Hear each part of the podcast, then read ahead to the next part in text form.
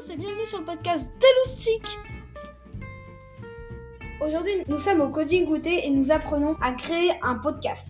Nous allons vous parler du Coding Goûter avec Rose, Maxime, Kemper, Martin. Clovis. c'est la première fois que je viens au Coding Goûter. Vous m'avez dit que c'était sympa, mais c'est quoi un Coding Goûter? Le Coding Goûter, c'est une fois par mois et c'est pour les garçons et les filles. Nous apprenons à programmer, à découvrir les nouvelles technologies en faisant des montages vidéo ou en créant de petits robots. Un coding goûter est pour tous ceux qui ont envie de découvrir la programmation. On peut découvrir Scratch et d'autres logiciels gratuits.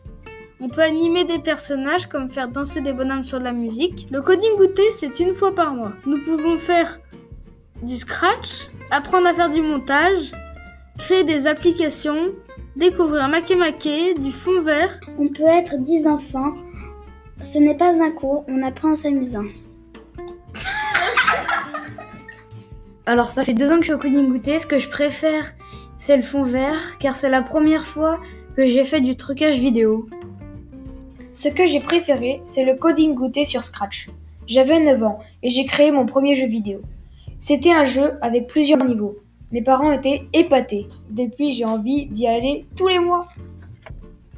On a fait de la sphéro, du scratch et du python. Ce que j'ai préféré, c'est le sphéro.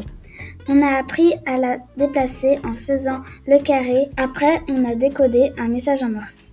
Comment ça du morse avec le mini robot Spiro Oui, en programmant les LED, on peut faire une lumière bleue courte pour les points et une lumière rouge plus longue pour les traits. Mais surtout, à la fin du coding goûter, le plus important c'est qu'il y a un goûter et que les enfants présentent à leurs parents ce qu'ils ont fait dans la journée.